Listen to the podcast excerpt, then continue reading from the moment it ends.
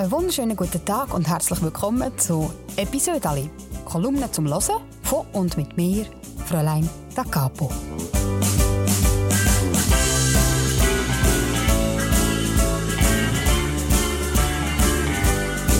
Ich bin seit 2015 Kolumnistin für die Schweizer Familie und das heisst, ich schreibe jede Woche ein Episode Ali. Ja, und das kommt dann immer auf der letzten Seite im Heft und dort und es dann wieder ausschneiden und lege es ab in einen Ordner und der Ordner der steht jetzt bei mir im Gestell und ist brutal dick. Und jetzt habe ich gedacht, ich könnte diesen Ordner vornehmen, aufschlagen und mit euch zusammen eine von diesen Geschichten aufwärmen. Heute gibt es eine Kolumne, die ich per Zufallsgenerator ausgesucht habe. Und zwar habe ich einfach irgendwo aufgeschlagen. Und es ist eine Kolumne aus dem Jahr 2018.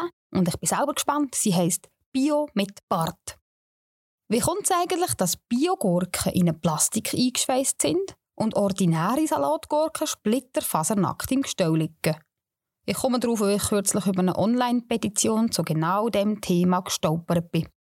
Ich bin darum googeln, warum denn ausgerechnet eine Biogurke in Plastik ist. Weil, so erklären das die Supermarktketten, sich die Biogurken und die normalen Gurken im Fall aufs Haar gleichen. Von bloßem Auge kann man die nicht unterscheiden. Und darum wird eine von diesen beiden Varianten eingepackt, damit man die im Gemüseregal nicht verwechseln kann. Und dann plötzlich eine Biogurke zum Preis von einer Unbiogurke kauft, aus Versehen. Oder auch aus Versehen. Checkst Und weil es wesentlich mehr Unbio gibt als Bio, wird die kleiner Menge eingepackt. So ist das. Wie unsinnig das Ganze daherkommt, das wissen die Supermarktketten auch, aber es mangelt irgendwie an Alternativen. Und solche hat man gesucht. Ehrlich. Kleberli zum Beispiel. Hat man ausprobiert. Weil man aber bei den Gurken die Schale mit isst, will man kein Kleberli drauf tun. Wegen der Kleberückstände. Kleberli auf Äpfel sind aber total okay. Warum weiß ich nicht. Möglicherweise harmoniert Äpfel geschmacklich einfach besser mit Kleberückständen als Gurken. Aber ehrlich gesagt wäre es mir bei den Gurken wurster als beim Äpfel. Außerdem, wenn das wirklich so ist mit den Kleberli und den Schalen, die man mit isst, dann bin ich gespannt auf die Argumentation zu der Biobananen im Plastiksäckchen. In anderen Ländern ist man inzwischen sogar so weit, dass man Bananen, Orangen oder Zwiebeln schält und auspackt, um sie anschließend in Plastik wieder einzupacken schleift Man hat wegen der Gurken noch anders ausprobiert. Deklaration durch Manschetten zum Beispiel. Das ist ein Band aus Papier oder Karton, wo man den um die Gurken umbindet. Die Methode ist gescheitert an der Tatsache, dass eine Gurke keine Taille hat. Das Band rutscht ab und die unteilige Gurken ist plötzlich nicht mehr bio. Was man neuerdings ausprobiert mit den Gurken, das nennt sich Natural Branding und ist ein Verfahren, wo in der Gurke eine Deklaration in die äußerste Schalenschicht brennt. So ein bisschen wie eine Tätowierung.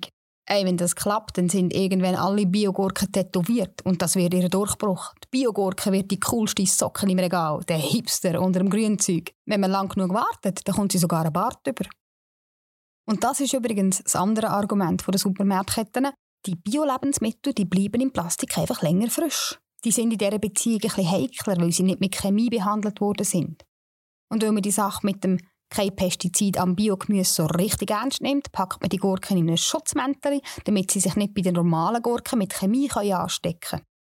Das und Ähnliches, das habe ich alles ergoogelt.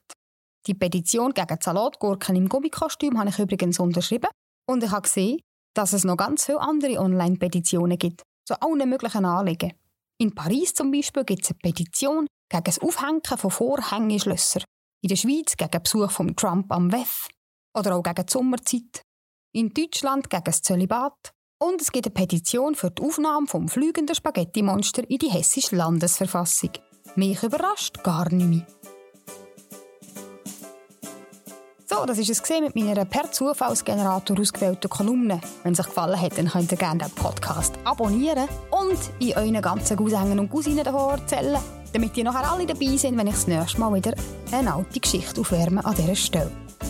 Damit es euch bis zum nächsten Podcast nicht langweilig wird, könnt ihr sehr gerne schauen, was ich so treibe in der Zwischenzeit. Ich bin auf Instagram, ich bin auf Facebook, man kann immer reinschauen, was ich so mache. Oder ihr könnt die aktuellste Kolumne lesen, die findet man nämlich in der Schweizer Familie von dieser Woche. Und jetzt wünsche ich euch einen ganz schönen Tag. Habt's gut und einander gern.